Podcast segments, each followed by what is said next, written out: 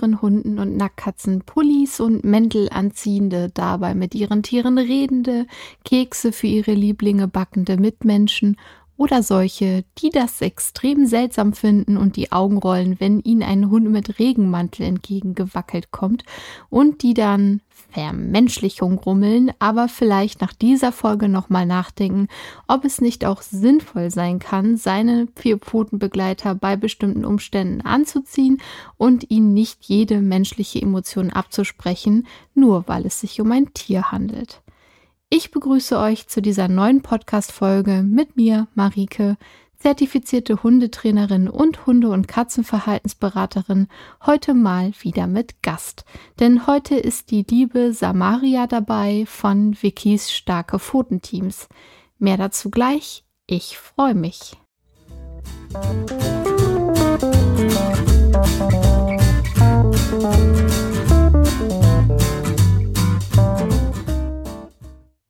Hallo Samaria, du bist auch Hundetrainerin und hast deine eigene Hundeschule. Du hast, wie ich, an der ATN gelernt und dich zertifizieren lassen, hast in verschiedenen Hundeschulen Praktika gemacht und lebst mit zwei Hunden, Carla und Ilvi aus dem Tierschutz und mit zwei Katzen zusammen.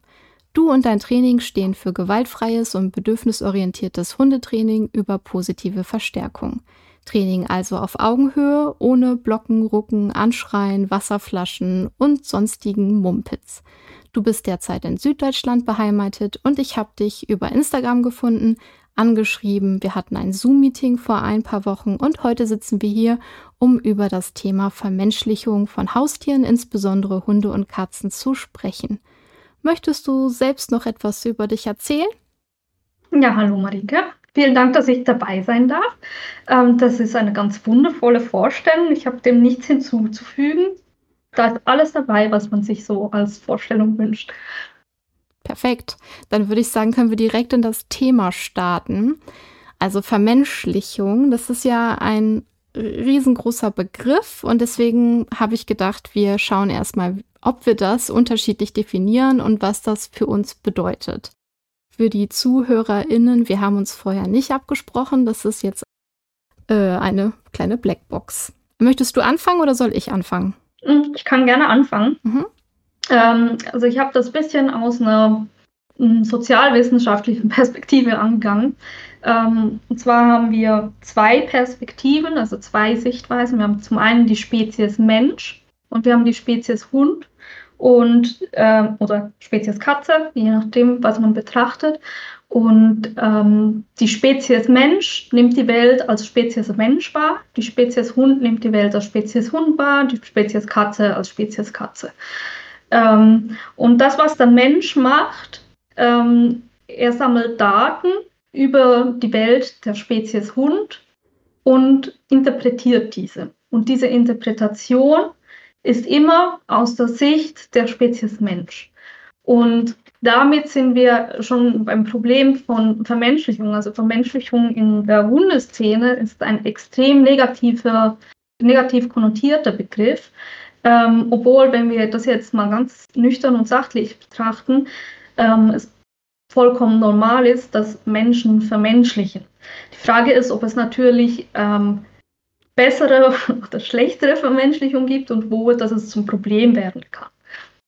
Also die ganz einfache Definition vielleicht, vielleicht widersprichst du mir auch, äh, wäre die Vermenschlichung von Haustieren bezieht sich auf die Tendenz von TierbesitzerInnen, menschliche Eigenschaften, Verhaltensweisen und Emotionen auf ihre Haustiere zu projizieren und ihnen menschenähnliche Behandlung und Pflege zukommen zu lassen. Und das kann dann verschiedene Formen annehmen und ich würde sagen, auch sehr gute Form oder positive Dinge beinhalten oder eben in eine negative Richtung ausschlagen.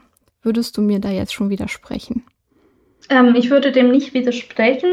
Ähm, das Problem, das ich damit habe, ist, dass eben dieser Begriff Vermenschlichung gerade in der Hundeszene so unglaublich negativ konnotiert ist dass ähm, diese positiven Eigenschaften, die du ansprichst und die du ja auch erwähnt hast, also dass da Fürsorge dazu kommt, dass man die Emotionen ernst nimmt, dass man die Hunde ernst nimmt als Individuum und so weiter und so fort, ähm, dass diese positiven Eigenschaften automatisch negative, negativ konnotiert werden, was total schade ist, ähm, weil es sehr wichtige Eigenschaften ist und vor allem auch sehr neues und fortschrittliches Wissen, das wir halt erst in, in den letzten Jahrzehnten überhaupt ähm, durch Forschung herausfinden konnten.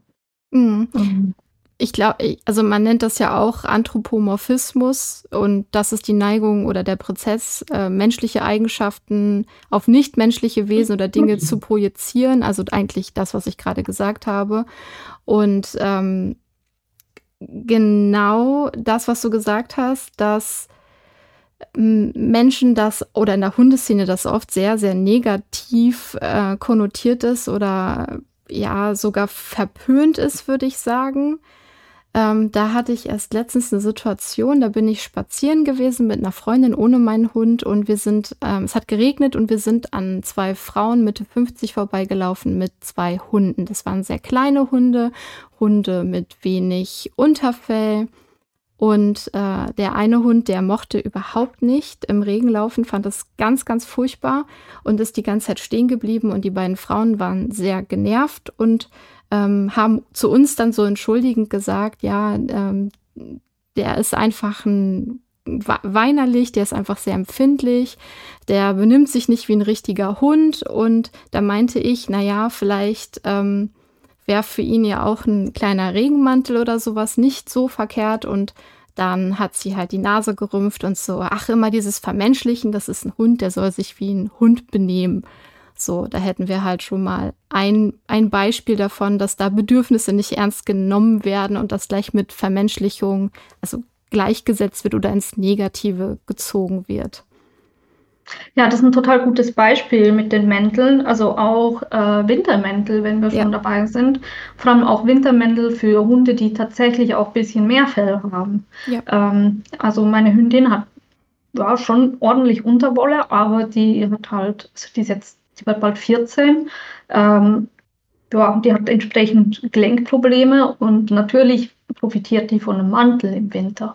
Also nur schon, weil sie nicht mehr so gut auf den Beinen ist. Also natürlich profitiert sie davon. Und wenn wir, wenn wir diesen Begriff Vermenschlichung, also natürlich ist das Vermenschlichung, ja. ähm, aber wenn wir den negativ konnotieren, dann verlieren wir halt wirklich viele Möglichkeiten, unseren Hund zu unterstützen und ihm zu helfen was wirklich total bedauerlich ist. Also ein Hund, der nicht gern bei Regen rausgeht und dem man keinen Regenmantel anzieht, weil man vermeintlich natürlich unterwegs sein will, ja, es ist echt ein bisschen schade. Also, weil, sind wir mal ganz ehrlich, also an, an Hundehaltung ist wirklich wenig natürlich. Also, mm. Lass uns mal darüber sprechen, das schöne Wort natürlich, weil das kommt ja auch immer in diesen Diskussionen, die man dann führt. Also ich habe das sehr, sehr häufig mit Bekannten oder Arbeitskolleginnen oder ja, im Freundeskreis eher weniger, aber kommt schon vor, dass dann eben so dieses, es ist ja nur ein Tier und vermenschlicht das mal nicht so und äh, das ist nicht natürlich und nicht artgerecht, ja. Also das kommt ja wirklich sehr, sehr häufig. Und wa warum bist du der Meinung, dass man mit diesem Wort natürlich hier aufpassen soll? Sollte? Ja, auf der einen Seite stellt sich natürlich die Frage, was ist an einem domestizierten Tier überhaupt natürlich? Ja, gar. Also wo fangen wir da denn an? ja, also genau. ist, ist der Urwolf, den es nicht mehr gibt, ist der natürlich? Mhm. Ähm, dann wird es ganz schwierig, weil wir wissen so gut wie gar nichts mhm. über den Urwolf und der Hund heute ist auch kein Urwolf mehr. Ähm, insofern können wir das nicht wirklich verbinden, um quasi natürlich herzustellen, wenn man so will. Mhm. Dann, ähm, wenn wir die Hundezucht angucken, ähm, wie sehr da, ich nenne es jetzt mal, manipuliert wird am Hund, um ähm, den perfekten, in Anführungszeichen, Hund oder auch die perfekte Katze äh, hinzubekommen. Also mit Natürlichkeit hat das wirklich nichts, gar nichts mehr zu tun. Nee, gar nichts. Und ähm, also auch wenn wir, wenn wir sagen, ja, wir verhalten, also der Hund, der kommuniziert so, die machen das untereinander auch so. Also ich weiß nicht, inwieweit das natürlich sein soll, wenn ein Mensch, der keine Gliedmaßen und keine Fertigkeiten von Hunden besitzt oder Katzen, äh, sich wie so ein Tier verhält. also das, das sind ja Missverständnisse vorprogrammiert, ähm, weil diese, diese Voraussetzungen gar nicht so gegeben sind, mhm. ähm, dass, dass man das so genau umsetzen kann, wie das Tier das jetzt machen würde. Mal abgesehen davon ist, der, ist, die Domestikation ja schon auf den Menschen ausgelegt. Also die, die Tiere wissen ja, dass wir Menschen sind und die, die Adaption der Kommunikation und Verständnisfähigkeit auf die menschliche Kommunikation ist ja so dermaßen perfekt und gut ausgeprägt. Ja. Ja. Also, das müssen wir uns eigentlich nicht groß verstellen. Ne? Also, also es ist ja wirklich noch nicht so lange her, dass Hunde fast ausschließlich für, für die Arbeit gezüchtet worden sind, ja. Und Familienhaushunde, okay, Familienhunde ähm, in reichen Häusern war das schon auch früher ein Thema.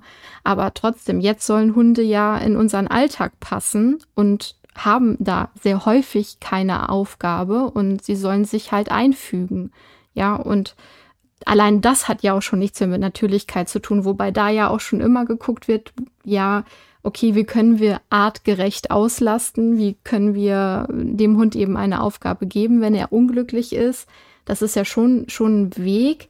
Aber zu dem auch, was du gerade gesagt hast, ich finde das ganz schwierig, einerseits einem Hund-Mensch-Team zu erklären, dass wenn sie mit ihrem Hund spielen, wie sie sich in der Kommunikation ihrem Hund annähern können oder dass sie ihren Hund anzwinkern können, wenn er zum Beispiel in einer Situation unsicher ist, ist weil Hunde das eben so untereinander machen und ähm, auch verstehen, häufig zumindest. Und andererseits zu sagen, was ich ja auch richtig finde, du bist kein Hund. Du musst dich auch nicht wie einer verhalten, um mit deinem Hund zu kommunizieren. So, und ich finde, das ist so ein, ähm, ja, wir, wir wollen, dass äh, die Hunde sich un, also uns anpassen und wir bemühen uns vielleicht, ihre Kommunikation zu lesen. Und ja, weißt du, was ich meine? Ich finde, find, das ist so ein schmaler Grad, auf dem man da wandert. Ja, das ist sicher korrekt. Ähm, also ich bin auch gar nicht so dafür, dass man sagt, ja, nee, du darfst gar nichts machen, was ein Hund tut oder so. Also wir haben ja schon jetzt durch die Wissenschaft auch einige Dinge über hundische Kommunikation gelernt. Ja. Ähm, und wissen entsprechend, welche Signale eskalierend oder deeskalierend funktionieren. Ähm, das Problem, was ich mit diesen Aussagen oft habe, also die werden ja häufig in einem Kontext getätigt, also dieses, ähm, ja, du solltest dich möglichst natürlich mit deinem Hund verständigen. Ähm, also so ein Kontext, der nur die eskalativen Elemente aussucht.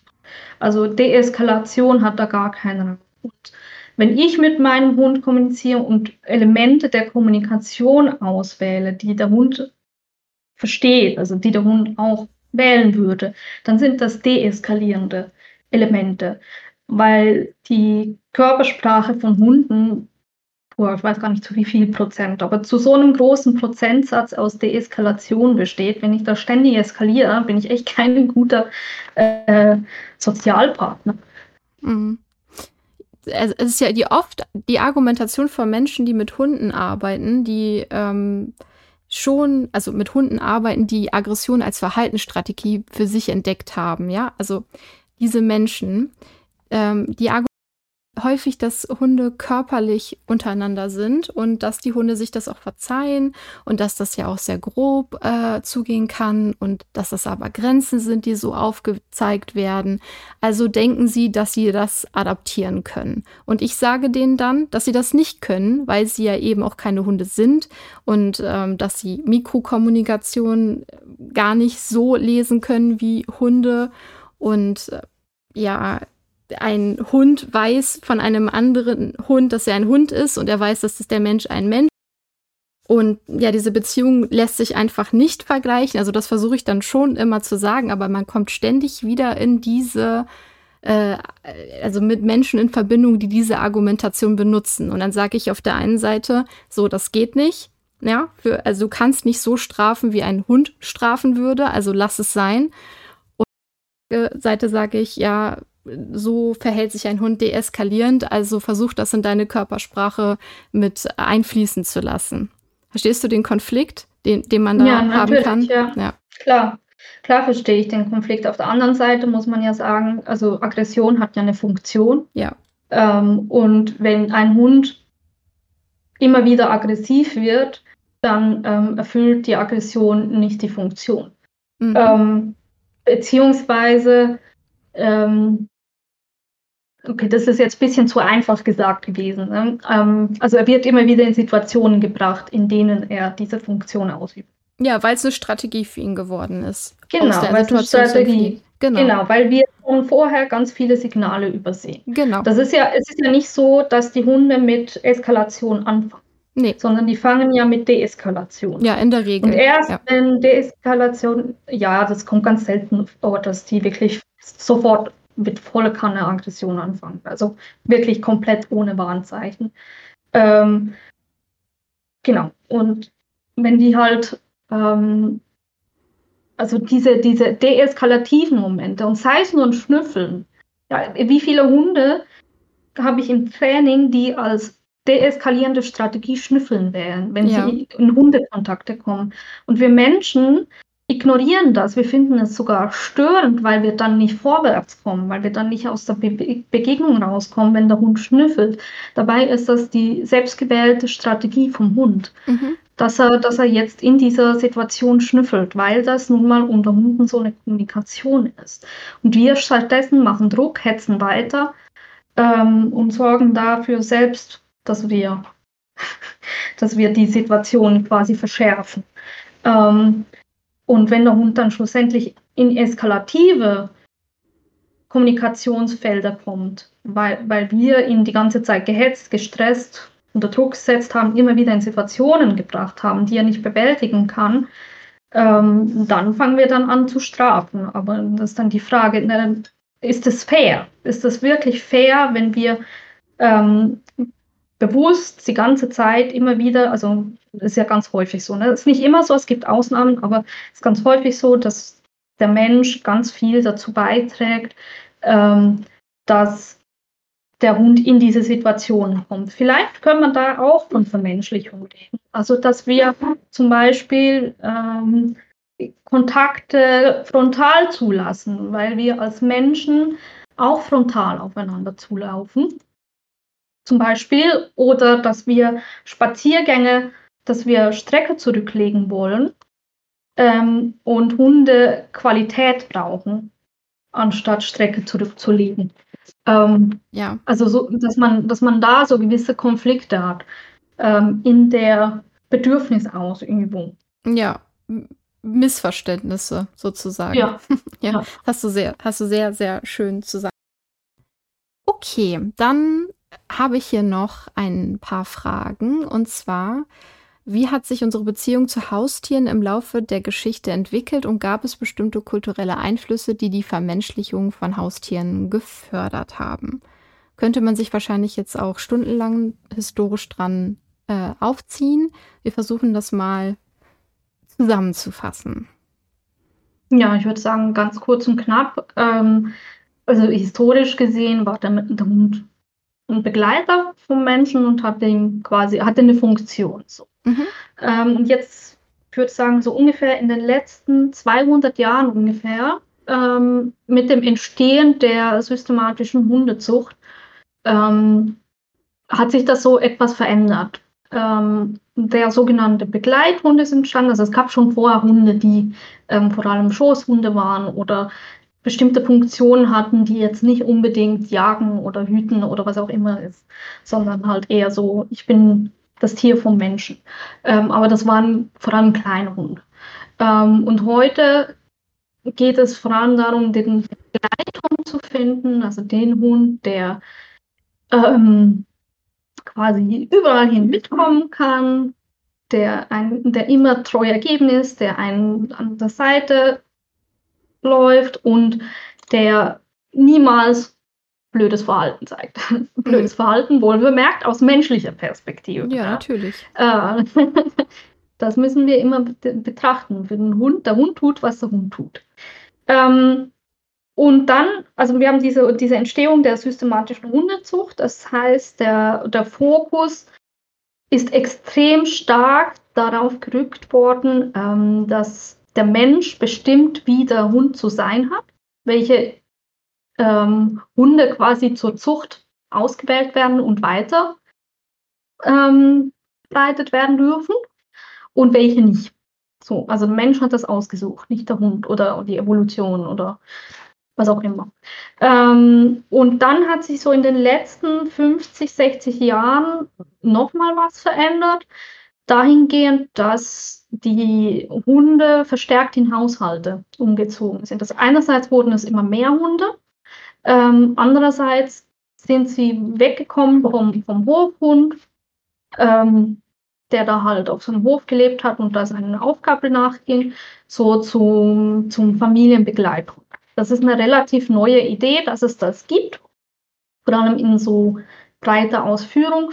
Und diese Form der Vermenschlichung, ich nenne es jetzt mal so, ähm, muss man sich durchaus bewusst machen, wenn man einen Hund in den Haushalt holt. Ähm, dass das eben eine sehr, sehr junge Entwicklung ist. Insbesondere dann, wenn wir quasi die äh, evolutionäre Geschichte unseres Hundes angucken, die irgendwie 30.000 Jahre alt ist. Dann sind 50 Jahre halt wirklich wenig in der Veränderung. Ähm, trotzdem erwarten wir sehr viel Veränderung in der Funktionsweise unseres Hundes, dass der sich unserem Alltag anpasst, dass er im Prinzip da reinpasst, wo wir ihn einsetzen. Ganz unabhängig davon, wofür er eigentlich ursprünglich gemacht ist. Da ist ja die Frage, wenn man sich das so anschaut, historisch, warum die Menschen dann so ein großes Problem damit haben, wenn sie sehen, dass ein Tier vermenschlich wird. Also warum stößt das so vielen sauer auf, wenn das eigentlich äh, ja ein Prozess ist, der auch gewollt ist oder wurde von den meisten. Warum kommen jetzt alle an und sagen, ja, aber ist doch ein Hund und der muss das abkönnen und äh, verweichlicht den Hund nicht und ja, diese ganzen Sachen. Das ist ja schon ein bisschen merkwürdig eigentlich. Das ist sehr, sehr paradox. Ähm, also wenn wir gucken, wie Hundetraining entstanden ist, wann es entstanden ist, ist gar nicht mehr so paradox. Ähm, also systematisches Hundetraining gibt es auch noch nicht so lange. Ähm, das entstand so während dem Ersten, Zweiten Weltkrieg. Da wurden Hunde eingesetzt, um äh, Minen ähm, auf, also so ja, diese ja. Minenfelder oder zu Lasten begehen zu oder Lasten zu ziehen ja. oder auch äh, Verwundete zu finden ähm, in den Feldern. Also das heißt, da entstanden die ersten also die ersten systematischen Hundeausbildungen. Und wenn wir natürlich die ähm, Gesellschaft angucken, in der das dann entstanden ist, also die ja extrem ideologisch und hierarchisch auch geprägt war, ähm, wenn, wenn wir dann quasi von, also in der heutigen Erziehung, weichen wir ja von dieser Hierarchie, also von dieser hierarchischen Vorstellung ganz klar ab.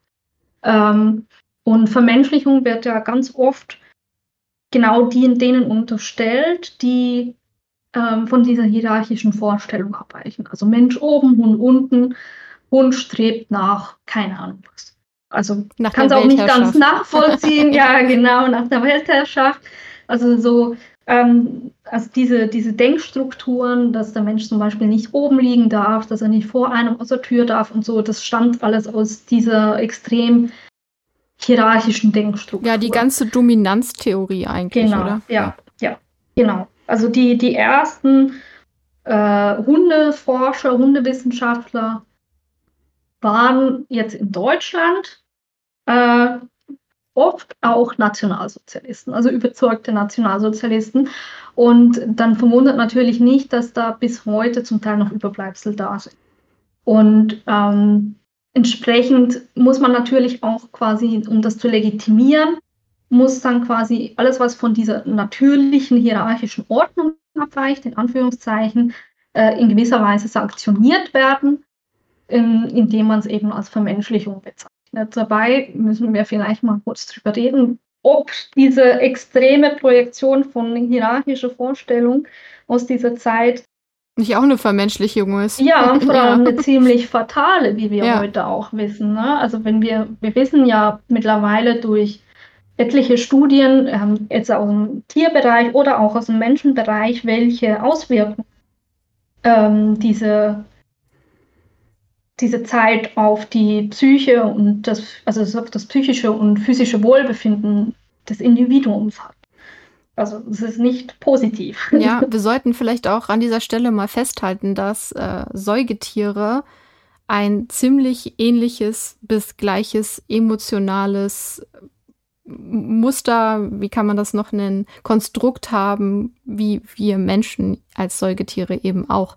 Also dieses Absprechen von Gefühlen, die Tiere haben, also das, ich, das ist gar nicht so lange her. Ich glaube, 10, 15 Jahre da war das noch gang und gäbe, dass du doch überall lesen konntest, wenn du irgendwas gegoogelt hast, äh, ein Hund kann nicht eifersüchtig sein. Das ist vermenschlicht, das ist ein menschliches Gefühl, was der Mensch projiziert auf den Hund. Der Hund ist dazu gar nicht in der Lage, das zu fühlen. So, mhm. ja, das ist ja, würde ich in dieser Stelle gerne festhalten, dass das nicht mehr der Stand der Dinge ist 2023.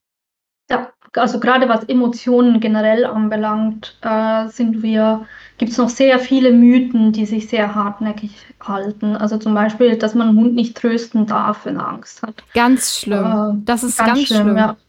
ja. Und das ist, das hat wirklich nichts mit Vermenschlichung zu tun, sondern also wenn ich, wenn ich den Hund tröste, sondern ich bin einfach ein zuverlässiger ein sicherer Sozialpartner. Nee, sag Maria, gehört in einem sozialen Konstrukt. Nee, nee, nee. Also du, du bestärkst damit die Emotion, du verstärkst äh, Angst damit und äh, deswegen hat der Hund, der lernt dann, dass das toll ist, Angst zu haben. Klingt doch logisch, oder? Äh, ja, natürlich. Also nein, natürlich nicht. Also de, de, Emotionen funktionieren ja nicht so. Also Emotionen haben ja eine ganz andere Funktionsweise als äh, ja, also ich habe jetzt Angst, damit ich was Positives kriege. Also ja. wer, wer würde sich freiwillig negative Emotionen herbeisehnen, um was Positives zu kriegen? Also bei, bei Menschen würden wir da in, also da würden bei, Menschen, die solche Strukturen zeigen, ähm, sprechen wir psychische von psychischen Erkrankungen. Ja, ne? definitiv, ja. ja. Deswegen. Also, ja, aber es ist. Dem Hund die ganze Zeit Manipulation und, und sonstige Ideen zu unterstellen, äh, man sagt eigentlich mehr über, über unser Ego aus als über das des Hundes. Ne? Ja, total.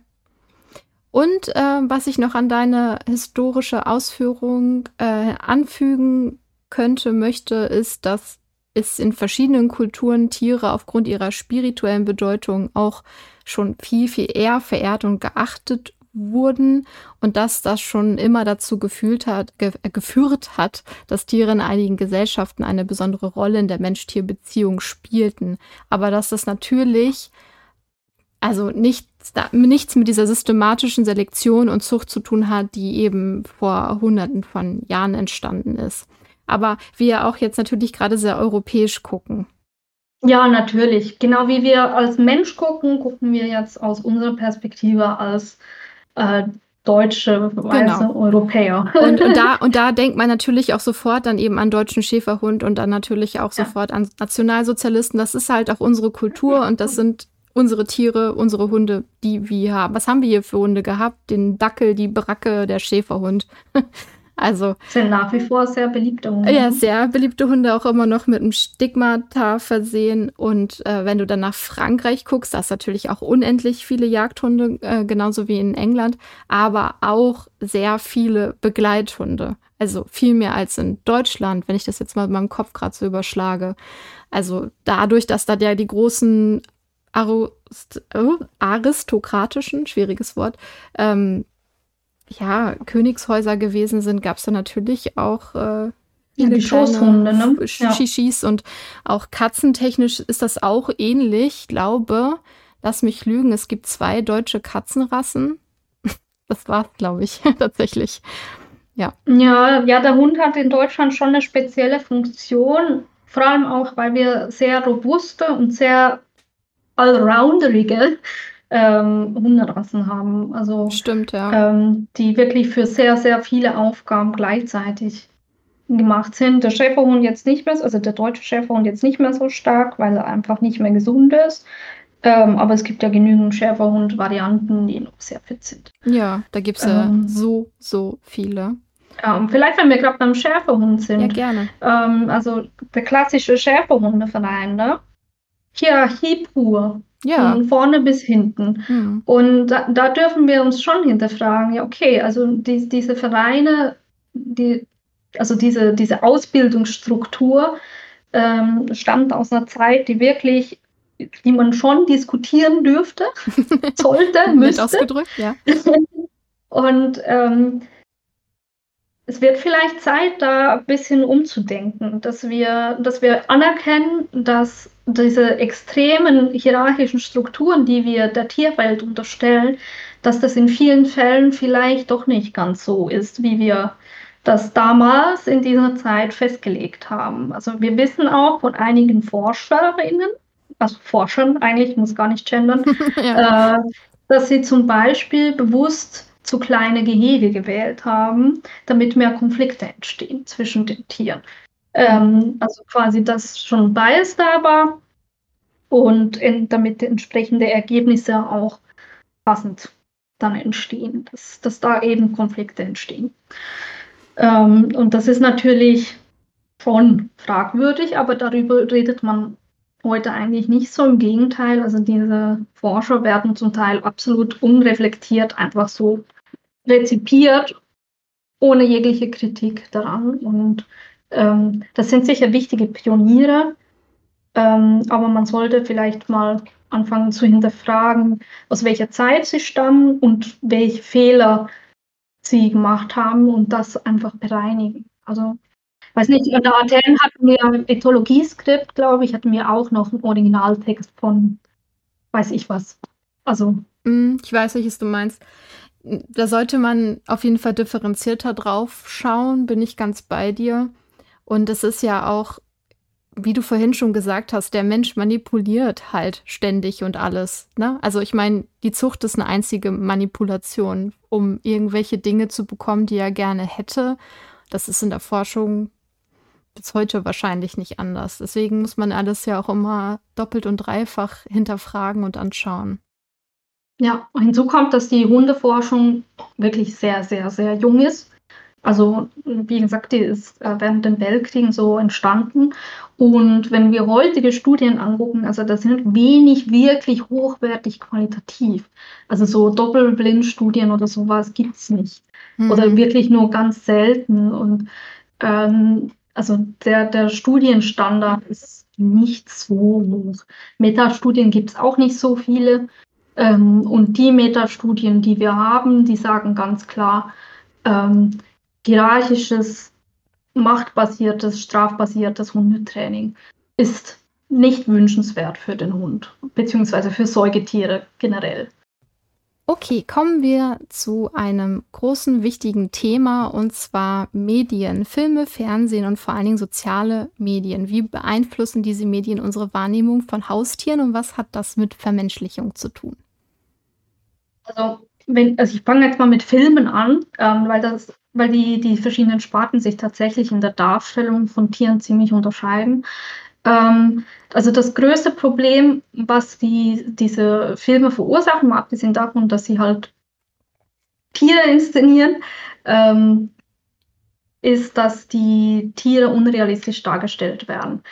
Ähm, also da gibt es dann den Polizeihund, der Verbrechen in einem Alleingang löst. Oder ähm, die Hunde sind extrem stark auf den Menschen fokussiert, also die zeigen kein hündisches Verhalten wie die Umwelt gehen, schnüffeln, sich wälzen oder sonst was, sondern sie sind super auf den Menschen fokussiert, hören auf jedes Wort, ähm, benehmen sich ganz toll und laufen eigentlich auch ganz brav Fuß ohne Leine natürlich. Und ne? sind ne? empathisch. Natürlich, ja, empathisch, empathisch, sind sie auch. Jawohl, ja. genau. Also diese Darstellung, die ist halt vollkommen unrealistisch.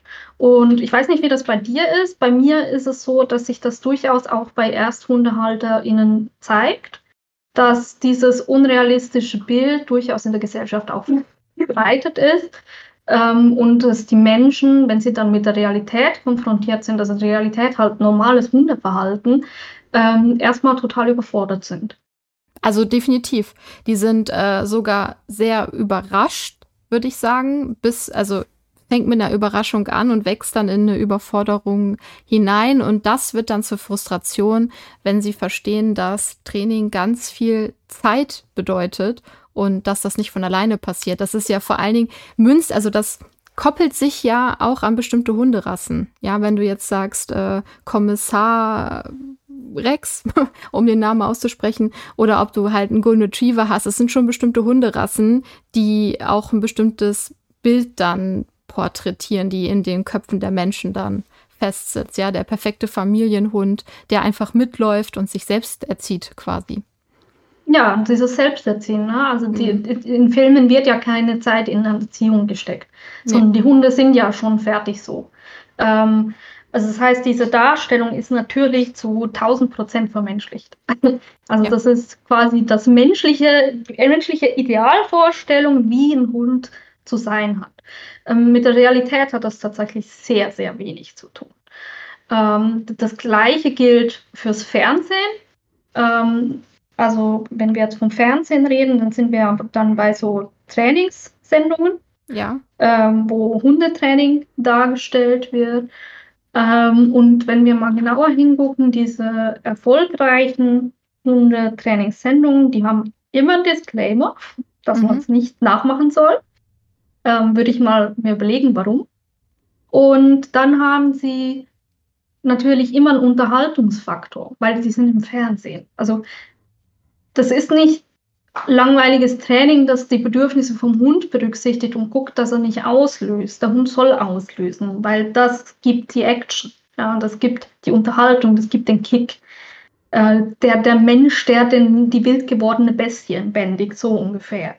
Ähm, also in extremen Formen. Es gibt da schon Unterschiede von Grad der Gewalt, die verwendet wird. Aber nichtsdestotrotz, es ist überall Gewalt dabei weil es eben um Unterhaltung von Menschen vom Bildschirm geht. Es geht nicht darum, diese Hunde dort zu trainieren und ihnen ein besseres Leben zu ermöglichen. Hundetrainingssendungen sind einzig und allein da, Geld zu generieren und den Menschen zu unterhalten. Ja, und die Lösungen werden auch oft viel zu schnell gezeigt. Also das ist absolut unreal unrealistisch. Klar, da werden dann so Pausen gemacht und du trainierst jetzt eine Woche und dann komme ich wieder und dann schaue ich mir das an. Und vielleicht sind auch zwei Wochen dazwischen, weiß man dann ja auch alles nicht so richtig.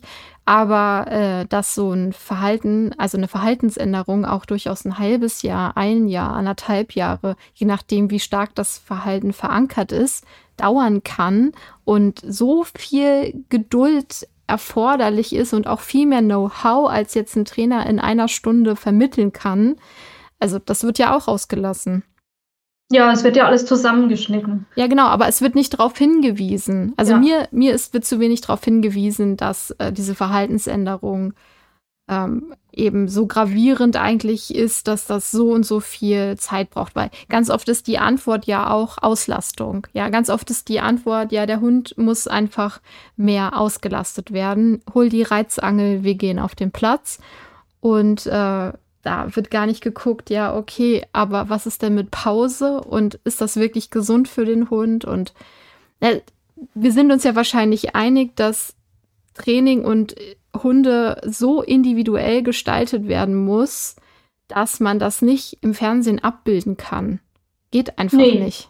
Ja, also deswegen habe ich tatsächlich auch kein pauschales Training, sondern mein Training ist individuell. Also meine Kundinnen, die kriegen das Training, das sie brauchen als ja. Team. Das ist bei mir auch so ja. und ich finde das auch ganz wichtig, weil ähm, auch nicht jedes Training zu jedem Menschen passt, jetzt mal abgesehen ja. vom Hund. Also weil die Charaktere sind so unterschiedlich, die Bedürfnisse auch von den Menschen sind sehr unterschiedlich und auch nicht jeder Hund muss lernen, bei einer Ampel Sitz zu machen. Also diese äh, pauschalen Sachen, die man teilweise so lernen kann, ja, sind nicht immer auch im, im Fokus des, äh, des Mensch-Hunde-Teams. Also, ja. Ja, voll. Meine Hündin kann bis heute keinen Sitz. also die Althündin schon und die Junghündin nicht. Die kann dafür Platz. Aber Sitz kann sie halt nicht. Ja, es ist eins der häufigsten Signale, die es halt gibt. Ne? Aber kann es halt nicht.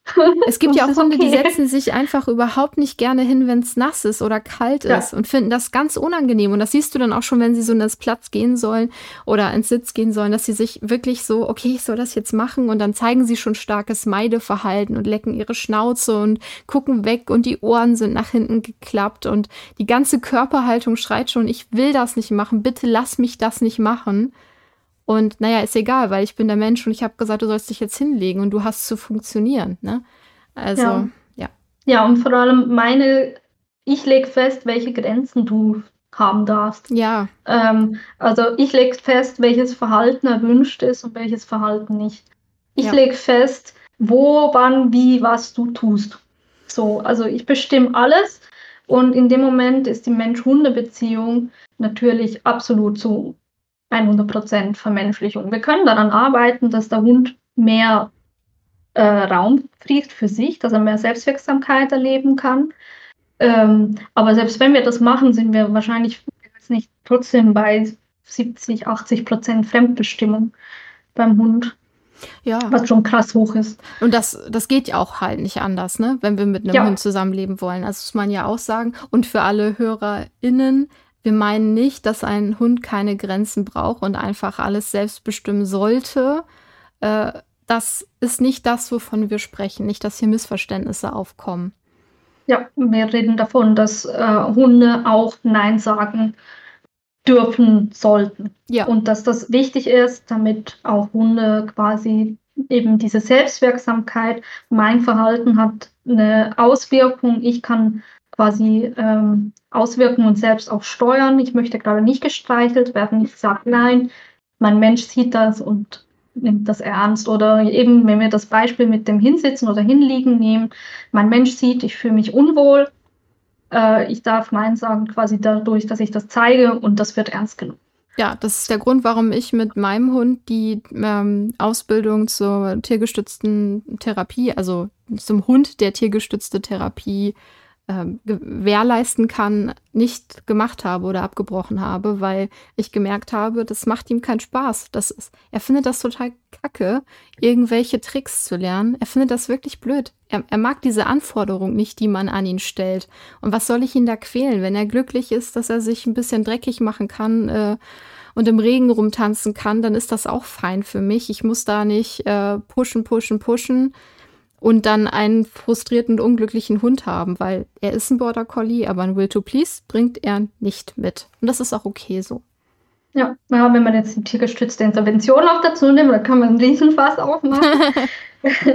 ähm, ja, absolut. Also ähm, das sieht man auch wieder. Ne? Also die, die Beziehung ist Mensch legt fest, was Hund tun soll und was Hund leisten soll. Ja. Ähm, Bedürfnisbefriedigung für den Hund ist in diesen Beziehungen der tiergestützten Intervention ähm, nicht unbedingt vorgesehen. Also das, das hat nicht unbedingt Raum. Also ein Mensch kann nicht aus, also klar gibt es rechtliche Vorgaben, äh, wie viel ein ähm, Therapiehund leist, also arbeiten darf, ja. soll. Ähm, aber nichtsdestotrotz kann ein Mensch nicht festlegen, wann er jetzt äh, gerade einen Anfall hat oder so oder wann er den Hund gerade braucht. Also ähm, in der Realität ist das ganz schwierig umzusetzen. Ähm, aber das ist ganz ein anderes Fass. ja, klar, aber so anders ist es ja gar nicht, weil das ja auch stark mit, also, naja, okay, ob wie weit das jetzt Vermenschlichung ist oder halt einfach ein äh, Nutzen des, der, der tierischen Ressource als äh, therapeutisches Mittel ist, ähm, weiß ich gar nicht, wie gut man das jetzt voneinander trennen kann. Aber auf jeden Fall ähm, ist es nicht mehr unbedingt bedürfnisorientiert, wobei es Hunde gibt, die das lieben. Also es gibt definitiv, ja. aber du weißt es vorher nicht. Du kannst es vorher nicht wissen, ob der Hund es lieben wird oder nicht. Und ja, ähm, ja die wenigsten Hunde sind dafür richtig geeignet. Sagen wir es mal so. Ja. Die, die meisten Hunde müssen das nicht unbedingt. ähm, Genau, wenn wir gerade noch, also wenn wir auch gerade bei der tiergeschützten Intervention sind und Social Media zum Beispiel, mhm. ja, ist auch ein beliebtes Thema, auf, also zumindest in meiner Bubble, ich weiß nicht, wie es in deiner ist, ähm, tatsächlich erstaunlich viele neue Hundehalterinnen auch, die sich vorstellen, ja, ich bilde meinen Hund dann zum Therapiebegleiten aus. Ich habe da tatsächlich ständig Anfragen für, ob ich das auch mache. Hm? Ja, weil das irgendwie so, ja, weil das irgendwie so als ideale Auslastung gesehen wird. Ähm, ist wirklich eine sehr, sehr intensive und sehr, sehr anspruchsvolle Arbeit. Also das, das ist Pflege für, für den Hund, ja. Das können nicht viele Hunde leisten. Also nicht der Hund wird gepflegt, sondern der Hund pflegt. Also genau. der Hund ist Pfleger. Pflegefachkraft. Das können, können nicht viele Hunde leisten, die dies leisten können. Äh, Chapeau ist auch ganz toll und das kann, ich habe auch schon gesehen, dass das ganz tolle Arbeit sein kann. Ähm, deswegen habe ich es mir ja auch vorstellen können, weil ich ja eh im sozialen Bereich arbeite und dachte, es wäre halt mega. Auch da, selbst Menschen, die sich ja sehr viel auseinandersetzen mit diesen Themen, sind ja nicht davor gefeit, unrealistische Erwartungen zu haben. Nein, natürlich nicht, weil wir sind Menschen. Es ist vollkommen natürlich, dass wir menschliche Vorstellungen haben, menschliche Wünsche und Bedürfnisse. Also zunächst ist das einmal wirklich vollkommen normal, dass, dass wir das haben. Der, der Punkt ist einfach, dass wir uns das manchmal auch bewusst machen müssen, ähm, dass unsere Bedürfnisse nicht unbedingt mit denen von unserem Hund übereinstimmen und es da Konflikte gibt und deswegen ist da immer wieder knallt an gewissen Schnittstellen. Also ich kann dir zum Beispiel sagen, Snorre wird es total Spaß machen, in Altenheime zu gehen und einfach da für eine halbe Stunde die Leute zu begrüßen. Der findet Menschen toll, der lässt sich auch tatsächlich gerne von eigentlich allen Menschen. Ich habe es noch nie erlebt, dass er sich von dem Mensch nicht anfassen lassen wollte. Also Körpersprache wirklich war, hallo, wer bist du? Ich will dich kennenlernen, du darfst mich anfassen. Ähm, und dann wäre es aber genug. Also wenn ich jetzt anfangen würde, komm, wir laufen jetzt an einer äh, mit einem Rollator und du läufst genau daneben und jetzt bringst du das Bällchen, was jemand für dich geworfen hat und so. Ab da wäre für ihn dann halt die Grenze. Das heißt, ich hätte schon sagen können, in seinen begrenzten Möglichkeiten und weil er so ein menschenfreundlicher Hund ist, damit können wir arbeiten. Aber wenn ich dann in eine Einrichtung für Menschen mit Behinderung gehen würde und da wäre jetzt ein Mensch, der sehr impulsive Lautäußerungen äh, von sich geben würde, dann weiß ich nicht, ob er das hätte aushalten können, ob das ihn erschreckt hätte, die Stressbelastung und so weiter. Also das wäre dann auch schon wieder raus gewesen. Das heißt, man hätte sehr selektieren müssen, was mag er wirklich und was findet er cool und was ist für ihn auch tatsächlich einfach nur Stress und äh, wäre ein Aushalten für ihn. So, und das müsste ja eigentlich jeder Mensch machen, der in der Therapie mit seinem Hund arbeitet und dann wird der Bereich immer kleiner, in den du gehen könntest. Ja, das ist so. Also man muss wirklich, und da, da sprichst du auch was ganz Wichtiges an nochmal. Ne? Also natürlich gibt es Hunde, die einzelne Bereiche total gerne mögen und das total gerne machen. Ähm, aber das kann man halt nicht pauschal sagen. Nee. Also wir, wenn wir von Vermenschlichung reden, dann ist das nicht pauschal. Ähm, weil, weil Bedürfnisbefriedigung und Bedürfnisse generell einfach individuell sind. Ähm, und, und ja, also Hund A hat andere Punkte als Hund B und Mensch A hat andere Punkte als, Punkt, äh, als Mensch B. Ist einfach so. Ähm, wir, wir können das nicht so pauschalisieren. Das, das sagen ja, also das ist Vermenschlichung. du meinst die negative Seite der Vermenschlichung. Ja, wir, ja. wir, sind, wir sind Menschen, wir vermenschlichen generell. So. Ähm, und der Punkt ist halt da, wo das Tier anfängt zu leiden. Da würde ich eine Grenze ziehen. Ja. Und das, das ist dann ja die Sache, dass die Leute oder viele Leute schon sagen würden, der Hund leidet, wenn du ihm Mantel anziehst. Das ist Vermenschlichung und das ist nicht cool. Und da, da fängt dann ja die Aufklärung an, ja. Also, nee, das ist äh, tatsächlich, befriedige ich damit ein Bedürfnis des Hundes, nämlich, dass ihm nicht kalt ist mhm. und er weniger Stress hat tatsächlich. Und äh, das den Leuten oder den Menschen, Leuten ist vielleicht so nicht so nett gesprochen, den Menschen klar zu machen, ja, äh, finde ich, find ich sehr schwierig, weil sie dazu in der Lage sein müssen, sehr genau zu differenzieren, ab wann ist eine Vermenschlichung was Positives und richtig gut und ab wann nicht. Ja, also ich finde, man kann das eigentlich relativ einfach feststellen. Also wenn da, also jetzt aus meiner Perspektive. Ja, für dich ist ich es. Ich sehe es immer so, dass wenn der Hund quasi mehr erwünschtes Verhalten zeigt, dann machen wir irgendwas richtig. Mhm. Und wenn er weniger erwünschtes Verhalten zeigt, beziehungsweise mehr unerwünschtes Verhalten, da Mensch definiert, was das ist, ähm, dann machen wir irgendwas falsch.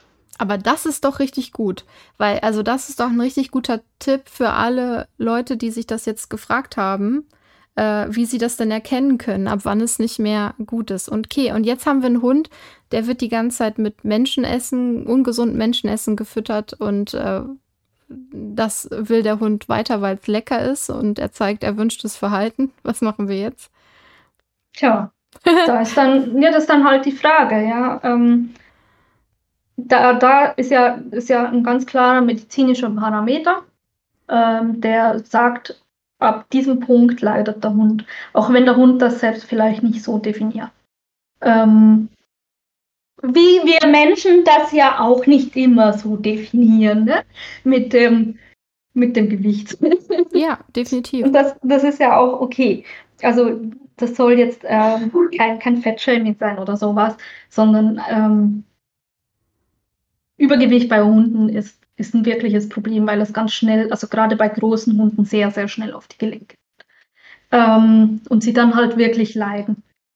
Ich finde, was du gesagt hast, sehr, sehr hilfreich, um zu erkennen, okay, ähm, der Hund darf aufs Sofa, ist das jetzt schon Vermenschlichung oder nicht? Äh, ja, er, er, ist entspannt dadurch, er genießt die Nähe, die ich ihm dadurch geben kann, die ich ihm nicht geben kann, wenn er zum Beispiel nicht aufs Sofa dürfte, um ein Beispiel zu nennen. Ähm, und dadurch entspannt er viel besser, weil er Kontakt liegen kann mit mir.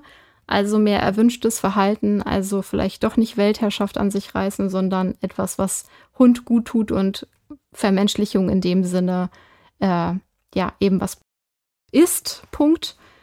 Ja, nee, ich finde das, ich das einen guten Ansatz, äh, so zu schauen.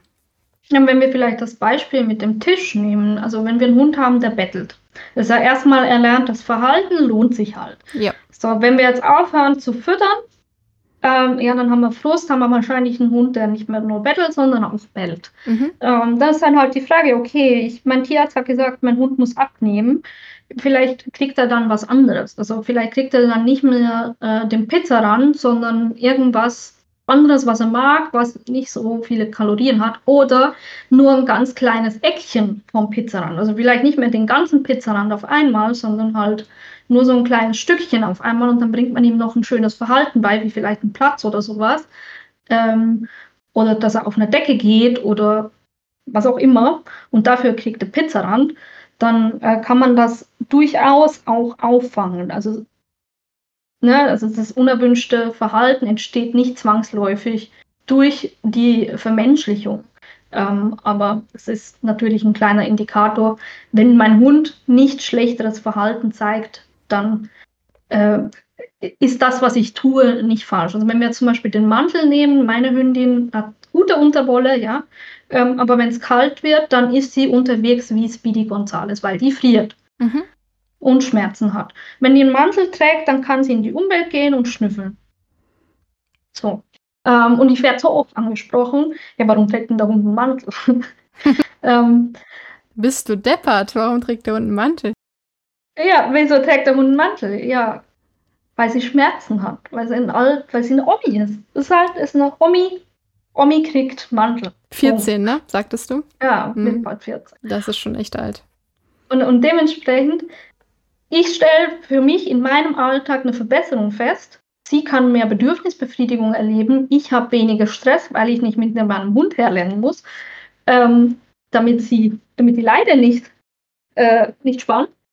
Ähm, und das, also in dem Moment stelle ich mir die Frage gar nicht, ja, ist das jetzt Vermenschlichung? Meinem Hund geht es ganz offensichtlich besser, mir geht es besser, also kriegt sie einen Mantel. Das ist ja eine ganz logische Schlussfolgerung. Hm. Würde man denken. Ja. Zurück zu den Medien noch mal kurz. Mhm. Also, wenn wir jetzt bei Instagram schauen oder so, es sind ja da ständige Trends, die da, oh, da fällt mir was ein. Hast du den Beitrag gelesen äh, mit diesem Kahu, mit diesem Trend, dass äh, der Hund ja, äh, dass der Mensch nicht der Besitzer, Besitzerin ist, sondern der Kahu? Ja. Ja. Das ist ja auch so ein, so ein Trend, der dann sich zieht und Leute hinterfragen das nicht und reposten es einfach die ganze Zeit. Und das hast du ja aber auch bei Sachen, die viel schlimmer sind als das. Ja, das ist ja nicht schlimm, sondern einfach ein Trend. Aber du hast ja auch wirklich. Kommt, kommt auf die Perspektive darauf an, ne? Ja, genau. Wenn wir jetzt nämlich, ja, aber dann machst du jetzt ein anderes großes Fass auf. Ja, also. Bist du bei kultureller Aneignung, ja? Genau, da ja. wären wir bei kultureller Aneignung, weil, weil wir, also gerade wenn wir nicht das Original reposten, sondern ähm, quasi dieses hawaiianische ähm, Wort aus dem hawaiianischen Kontext nehmen, adaptieren und den weißen cis-hetero-Kontext einbauen. Ähm, ja, so ganz kurz, knapp gesagt, dann, dann ist das Problem. Dann ist das ist das problematisch und wie gesagt, ich hatte dann ja auch ähm, das Wort einfach mal gegoogelt und da kommt ja tatsächlich, dass das auf Hawaiianisch sogar Depp heißt und auch andere Sachen bedeuten kann. Und naja, wenn man dieser Sprache nicht mächtig ist, nicht in dieser Kultur angehört, dann ja, finde ich das auch sehr schwierig, das als äh, die Wahrheit zu deklarieren und halt in die Welt hinaus zu posaunen. Ja, aber so Trends sind ja generell so ein bisschen problematisch. Also wenn dann die Hunde zum Beispiel geschlagen werden, ich nenne es jetzt schlagen, ja, es ist, es ist manchmal wirklich schlagen, wenn sie im Rhythmus der Musik getätschelt werden, aber man hört das halt wirklich so dermaßen grob machen oder den Hund anbellen oder, oder sonst was mm. machen, was wirklich einfach gefährlich ist ja. auch, wo man als Expertin wirklich sieht, Alter, das ist, das ist wirklich gerade das Haar scharf. Mhm. Dem, da fehlt wirklich nicht mehr viel und der Hund schnappt. Da, da kommen die Zähne. Ja. Ja. Habe ich Oder so oft. Also, ich habe auch schon genug Fälle mitgekriegt, wo tatsächlich der Hund dann auch gebissen hat. Ja. Nicht überraschend. Ja. Nö, wenn man, wenn man zuguckt, dann denkt man, boah, also ist doch ganz klar. Mhm. Also das ist, das ist wirklich ein Problem.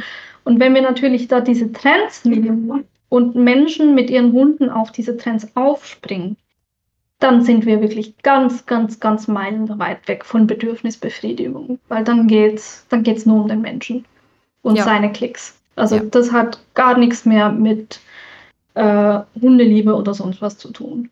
Ja, ja. Ich habe heute überlegt, ob mir noch irgendwie so ein, so ein Trend einfällt, aber dieses äh, Tiere anpusten zum Beispiel auch oder anbellen, wie du schon gesagt hast. Es gibt ja auch es so. Es gibt ja auch schöne Trends, ne? wo, wo du dann so die Hand hinhältst und dann legt der Hund den Kopf oder die Pfote rein. So, oder oder ähm, wo der Hund halt einfach rumrennt und dann ist irgendwie Pünktchen und Anton Musik dabei, mm. dass der mhm. Hund halt einfach happy ist oder sowas. Ne? Es gibt ja auch schöne Trends, aber es gibt halt auch wirklich, wirklich richtig problematische Trends. Und ähm, da wirklich, wirklich hinterfragen, was ja noch dazu kommt. Ähm, da werden, also gerade mit Memes wird, wird ja zum Teil auch Körpersprache verbreitet, ähm, die wirklich meilenweit weg von dem ist, was da gesagt wird, dass es ist. Also ähm, ein Hund, der Drohverhalten zeigt, wird als lächelnd dargestellt. Mhm. Oder, Stresssignale wird als happy mhm. dargestellt. Ne? Und wir als Expertin sehen sofort, dem Hund geht es nicht gut in diesem Video. Aber trotzdem sind die Kommentare dann dahingehend, ja, der ist so glücklich, der hat so schön. Nee, der möchte gerade nicht in dieser Situation sein. Und diese Fehlinterpretation der Körpersprache wird dadurch natürlich zusätzlich noch weiter verbreitet und äh, provoziert im schlimmsten Fall in der Realität, also außerhalb von Social Media, Weißvorfälle. Gerade in Familien. Mhm. Ja, gerade wenn kleine Kinder da irgendwie dann noch Quatsch machen, ne? Ja, Kinder, die auf Hunden reiten. Also ja, ja. Super Idee. Die denen Sachen wegnehmen oder sowas. Oder dann, dann filmt man, wie der Hund im Körbchen liegt, mit einem frisch geborenen Baby. Ähm, aber wirklich so dermaßen viele Stresssignale zeigt, dass du dir denkst, oh, du bist aber mutig. ja. ja, also es ist in Social Media müssen wir uns vielleicht ganz kurz klar werden. Erstens, es werden nur Ausschnitte gezeigt. Es ist niemals alles, was man sieht. Zweitens, es wird das gezeigt, was gesellschaftlich gut ankommt. Fußlaufen zum Beispiel sehe ich in überdurchschnittlich vielen Stories. Ja, weil die meisten Menschen wahrscheinlich auch Probleme mit Leinführigkeit haben. Es zieht halt gut, ne? Wie kriegst du deinen ja, Hund leinführig ja. in äh, drei Minuten oder weiß was ich nicht, irgendwie so ein Quatsch. Ja. Ja, ich habe deswegen tatsächlich relativ wenig Stories, weil meine Hunde, die, die schnüffeln halt. die laufen kreuz und quer und schnüffeln die Ganz ehrlich, bei mir so. wäre das auch sehr langweilig. Mein Hund Oder kann, Gras. Mein Hund kann auch nicht besonders viel. Also ja. muss ich auch also, sagen. Ich, ich mache da jetzt keine, keine Trickshow draus nee. oder sowas. Ne? Also, ja, die, die laufen halt und schnüffeln und dann läuft man weiter und die machen halt, was sie gerade machen wollen. So. Ähm, natürlich im Rahmen des Möglichen. Ja, und ähm, noch, noch eine Sache fällt mir da tatsächlich gerade ein, nämlich, dass Haustiere ganz oft Trendsetter sind für Produkte. Ähm, oh ja. die teilweise auch gut sein können. Also definitiv gibt es richtig tolle Haustieraccessoires und auch äh, super tolle Produkte, gar keine Frage. Es gibt aber auch richtigen Mumpitz, es gibt richtigen Schrott und äh, da, da werden ja auch so viele Sachen verbreitet über Social Media über irgendwelche. Hm? Erziehungsgeschirre. Ja, okay, also du meinst so richtig schlimme Sachen. Ja, schlimme Sachen gibt es auch. Ich meinte jetzt eher sowas wie Bernsteinkette gegen Zecken ja, oder sowas. Ja. Ne? ja, das kommt ja auch noch dazu, ja. Ähm, also vielleicht dazu ganz kurz, ganz abseits von Vermenschlichung. Ähm, ihr habt vielleicht das Bedürfnis, keine Chemie in euren Hund reinzuballern, aber ganz ehrlich, ähm, es kommen gefährliche Zeckenkrankheiten, gerade aus Südeuropa, hierher. Das ist, das ist kein Spiel. Mhm. Da, da, muss, da muss was Ordentliches ran. Da muss was Richtiges ran. Das muss man wirklich, wirklich ernst nehmen. Dazu kommt auch auf jeden Fall eine Folge mit Dr. Annika Heuermann noch. Also das Ach, ist unser nächstes oder übernächstes Thema auf jeden Fall, wo wir das auch ein bisschen äh, wissenschaftlicher angehen können und betrachten können, weil ich bin ja, ja. nun mal kein Arzt, aber ja, ja also die sogenannte böse Chemiekeule bekommt mein Hund ja, auch. Böse Chemiekeule, die schützt den Hund halt vor wirklich ernsten Krankheiten. Ja, und außerdem ist das ja auch immer viel zu pauschalisiert. Auch wieder natürlich ein super darmkranker Hund mit einem schlechten Immunsystem. Da haust du halt keine starken Medikamente rein, machst du bei einem Menschen auch nicht. Aber auf der anderen Seite wird so eine Zeckenkrankheit ihn wahrscheinlich auch direkt aus der ja. Latschen hauen. Ne? Mm, ja, das auch. Also da, da, das hat ja immer so mehrere Seiten. Aber ja, genau. Voll. Also ich bin sehr gespannt auf die Folge. Da, da werde ich auf jeden Fall rein. Ja, das sage ich ihr. Dann beeilt sie sich vielleicht ein bisschen. Kommen wir zu einer abschließenden großen Frage, nämlich inwieweit sollten Haustiere als Familienmitglieder betrachtet werden? Liebe Samaria, sind deine Hunde Familienmitglieder? Ja, natürlich. Die haben ein Säugetiergehirn, die haben ein ganz starkes Bedürfnis nach sozialer Zugehörigkeit. Sie haben dieselben Emotionsstrukturen wie wir, auch wenn da noch nicht alle 100% belegt sind, aber so die Grundstrukturen, die Basisemotionen sind dieselben. Das Gehirn funktioniert gleich. Ähm, natürlich sind das Familienmitglieder. Also ich nenne sie manchmal auch Babys, aber mhm. Ja, das mache ich auch. ja, das, das kommt manchmal schon hin. Also es ist definitiv äh, ein Familienmitglied und das wird sich auch nicht ändern. Und das hat dann nichts mit Vermenschlichung zu tun, überhaupt nichts, sondern mit Anerkennung dessen, dass diese Hunde, also dass speziell Hunde und Katzen, Hunde noch stärker als Katzen, so stark domestiziert wurden, dass sie zum Teil den Menschen Artgenossen vorziehen. Ja. Katzen jetzt nicht unbedingt, aber Hunde auf jeden Fall. Ja, ähm, bei Katzen. Weil es ja schon krass ist. Ja, ich habe das schon öfter in anderen Folgen gesagt, dass ähm, das immer, man kann Katzen und Hunde in ganz vielen Dingen nicht gleichsetzen. Schon was das ja. Gehirn und die Emotionen angeht und all diese Sachen sind gleich. Und auch äh, Vermenschlichung bei Katzen ist, kann Thema sein, aber sie sind insofern doch meistens unabhängiger, auch wenn es da ja. definitiv Ausnahmen gibt. Ähm, aber eben unabhängiger als Hunde und würden auch noch mal ganz andere Strategien entwickeln, um zu sagen, nee, ich will bei dir nicht wohnen. Also Freigängerkatzen suchen sich dann auch einfach ein neues Zuhause und sagen, nee, mit dir will ich nicht leben. Das machen jetzt unsere Hunde eher weniger. Ja, die haben ja gar nicht die Möglichkeit ja, dazu. Also genau. Also weil der Grad der Kontrolle ist ja schon ist ein ganz, ein ganz anderer. anderer. Ja. ja. Also genau. und damit natürlich auch viel mehr Raum für Vermenschlichung ja, da, deswegen ähm, ist die Katze hier natürlich ein bisschen zu kurz gekommen, aber ich möchte trotzdem noch mal sagen. Ja, ich bin ja auch Hundetrainerin. Ja, ja, du bist Hundetrainerin. Katzen, aber, Klar, aber ich versuche die trotzdem immer so ein bisschen mit reinzunehmen, weil es ist ja auch nicht ich, wir haben auch die Katze sehr modifiziert und manipuliert mit ohne Schwanz und kurzen Beinen und Dackelkatze und diesen ganzen Quatsch. Den gibt es auch bei der Katze. Ne? Also einfach noch für die Katzenfans unter den HörerInnen. Was gibt es denn für Argumente dagegen, Haustiere als Familienmitglieder zu betrachten? Ähm, Keine. äh, also ich, ich denke, grundsätzlich kann man Haustiere, also ich würde jetzt wirklich Haustiere als domestizierte Tiere ja. betrachten. Mhm. Ähm, da es da um das Bedürfnis geht, als Familienmitglieder zu betrachten, kann man sie immer. Ähm, es ist natürlich die Frage, was der Hund für Bedürfnisse hat in Bezug auf den Lebensraum. Also ein Hund, der zum Beispiel sein Leben lang draußen gelebt hat und eigentlich auch gern draußen ist, der muss natürlich, wenn er die Möglichkeit dazu hat, jetzt nicht immer drin sein. So, wenn er gerne draußen ist, kann er ja trotzdem ein Familienmitglied sein. Ja. Das hat dann halt einfach das Bedürfnis, draußen zu sein.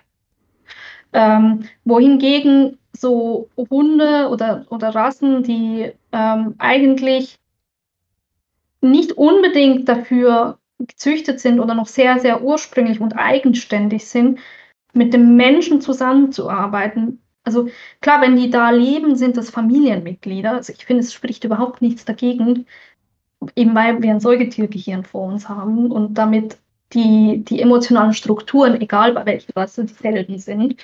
Ähm, aber die Art, wie es ausgelebt wird, also wie die Familienzugehörigkeit ausgelebt wird, wie sie dargestellt wird, die ist natürlich eine andere. Mhm.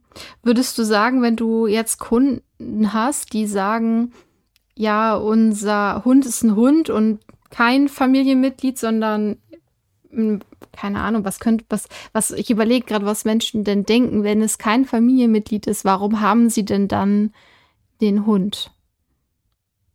Vielleicht, weil er, weil sie Jäger sind oder sowas. Mm. Du meinst nur als Werkzeug sozusagen. Und das ja. auch nicht, nicht weitergeht als das. Boah. Ja, dann leben die im Zwinger und werden rausgeholt für die Funktion, die sie erfüllen. Mm. Also ich glaube, das, also oft kommt das, glaube ich, nicht mehr so vor. Nee, das glaube ich nämlich auch nicht. Also Aber zumindest hier nicht. Ich habe trotzdem äh, ähm, Menschen kennengelernt, die das ähm, absurd finden, dass man äh, seine Haustiere als Familienmitglieder ansieht. Also die das auch, die da keinen Zugang zu haben und die das nicht verstehen können. Also das gibt es auf jeden Fall immer noch. Und ähm, ja, ich meine, es ist ja auch so, dass ziemlich viele Tiere abgegeben werden, ja, über eBay Kleinanzeigen, über irgendwelche mit komischen Argumenten und so weiter verkauft werden. Das es äh, spricht ja auch dagegen, dass die Tiere für sie wie, viel, wie Familienmitglieder sind, sondern eben ja. austauschbare Gegenstände. Ja, ähm, also da ist natürlich dann wird die Frage nach der Ursache dafür. Ja, na klar. Ähm, also weil Zu am Hund ja in der genau, am Hund liegt es ja in der Regel dann nicht, sondern äh, einer, einer Fehleinschätzung oder vielleicht auch ähm, an einem Bindungsthema, also Bindungsthema im Sinn von ähm, der Mensch kann vielleicht nicht so gut Bindungen eingehen und der Hund bräuchte vielleicht mehr mhm. Zuwendung. Ähm, soll es ja auch geben. Ähm, und, und das matcht einfach nicht. Mhm. So. Also, ja, also natürlich Abgabe, klar, dann passt was nicht, dann, dann ist was nicht in Ordnung, aber dann finde ich die Abgabe ehrlicherweise auch absolut gerechtfertigt, wenn, wenn da keine Beziehung aufgebaut wird. Ja, das ist für also, den Hund natürlich auch ja. viel besser, bin ich auch ganz bei dir, aber es sind ja oft äh, sehr merkwürdige Ausreden. Also wenn sie es so titulieren würden, wie du das jetzt gemacht hast, hätte ich damit auch wenig, also oder bis gar kein Problem. Ähm, weil ich das sehr gut nachvollziehen kann. Aber das wird ja aus Schamgründen gar nicht gemacht. Und oft ist ja dann also nicht immer, aber schon häufig drei Wochen später ist der nächste Welpe da, ne? Also mhm. das gibt es dann ja doch häufig. Also ja, weil das, das eigene Bedürfnis ist irgendwie, äh, also da, da geht es dann halt wirklich um Bedürfnisbefriedigung, ne? Ja. und zwar vom Menschen. Da ist dann nicht mehr der Hund primär im Blick, ähm, weil man sich dann einbildet, ja, jetzt habe ich mehr Wissen, jetzt weiß ich mehr, ich kann nicht mehr. Ähm, also deswegen fange ich jetzt nochmal von vorne an, so ein bisschen wie ein Spielstand oder so. Mhm. Ja, ich fange jetzt den Spielstand neu an und dann mache ich es viel besser, viel richtiger, viel schöner. Ähm, und schlussendlich hat man halt doch ein Lebewesen vor sich. Ähm, so funktioniert das dann halt nicht. Also klar, Erfahrung und Wissen hilft, aber schlussendlich sind es halt Lebewesen und Lebewesen machen, also Hunde machen Hundesachen, Katzen machen Katzensachen. Das ändert sich nicht, äh, weil man jetzt mehr Wissen hat. Ja, denn ich würde sagen, dass äh, wenn man sein Haustier als Familienmitglied benennt, dass damit eine sehr große Verantwortung einhergeht, weil ich finde, das hat ja eine Gewichtung, das Wort Familie oder sollte es auch haben. Und äh, jeder, der das so dann benennt, der muss sich auch klar sein, was das dann bedeutet im Umkehrschluss. Ja, also ich definiere mich immer als Vormund von, von meinem Hund. Also ich habe quasi die, die Aufgabe, ähm, die Bedürfnisse von meinem Hund zu erfüllen, dass es ihm gut geht und ihn vor der Umwelt zu schützen und die Umwelt von meinem Hund.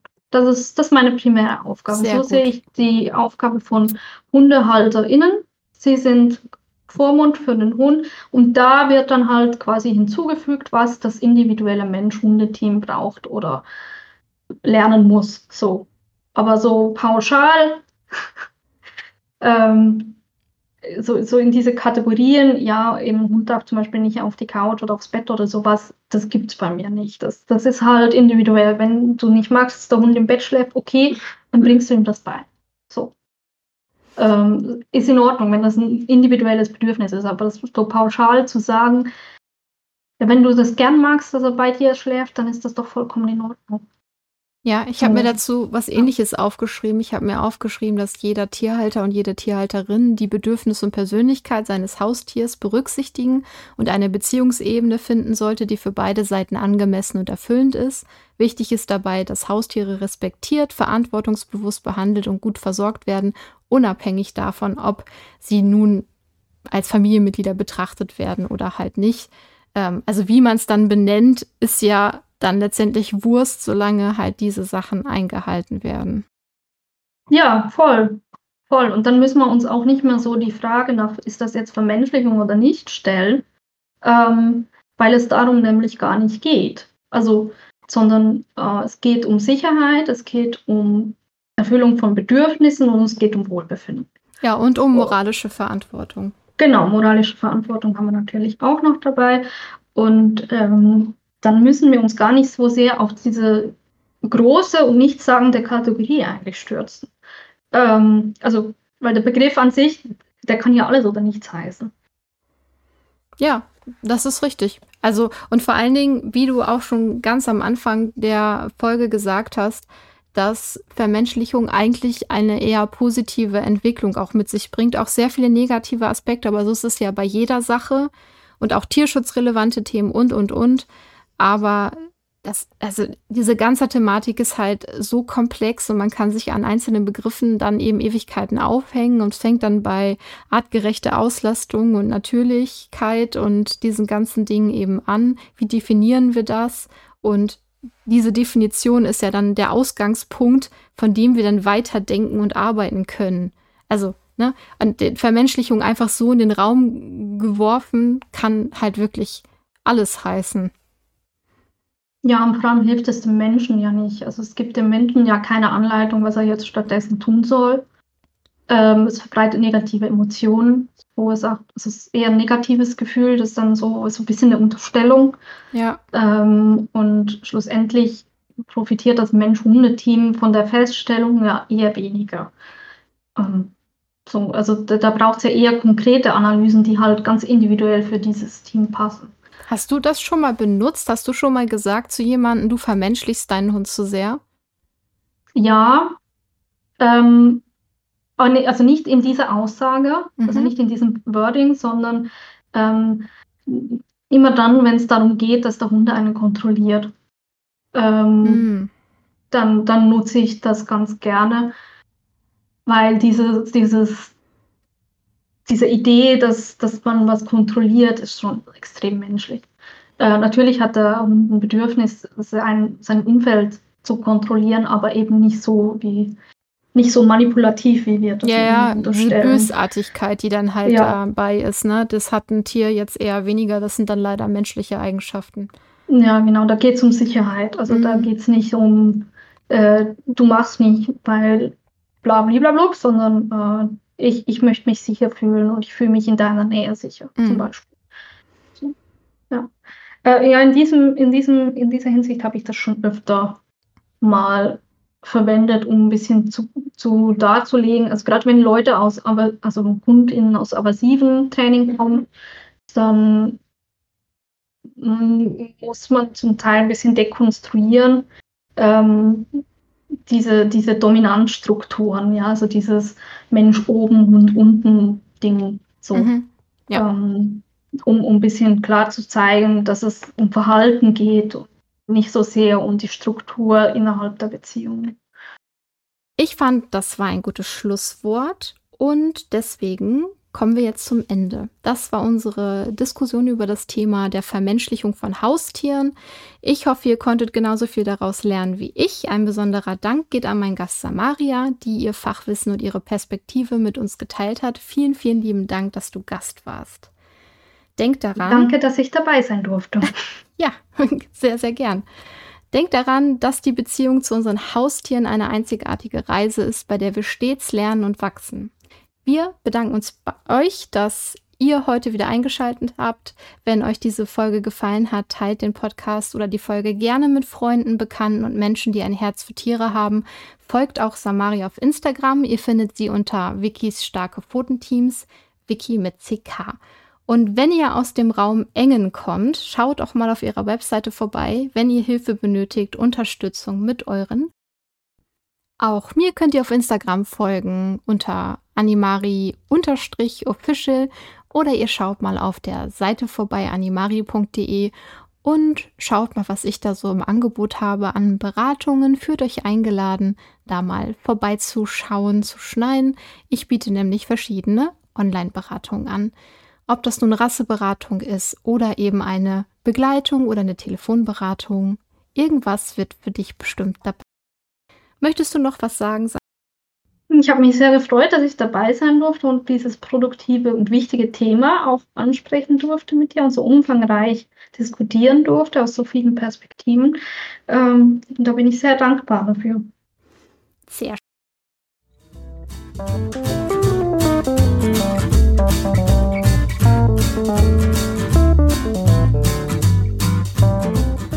Ich habe natürlich nicht vergessen, dass die Wünsche noch fehlen, also wünsche ich euch, dass ihr euch nicht ständig vor anderen Menschen rechtfertigen müsst, wenn euer Tier eben zu eurer Familie gehört, wie ein anderes Familienmitglied auch.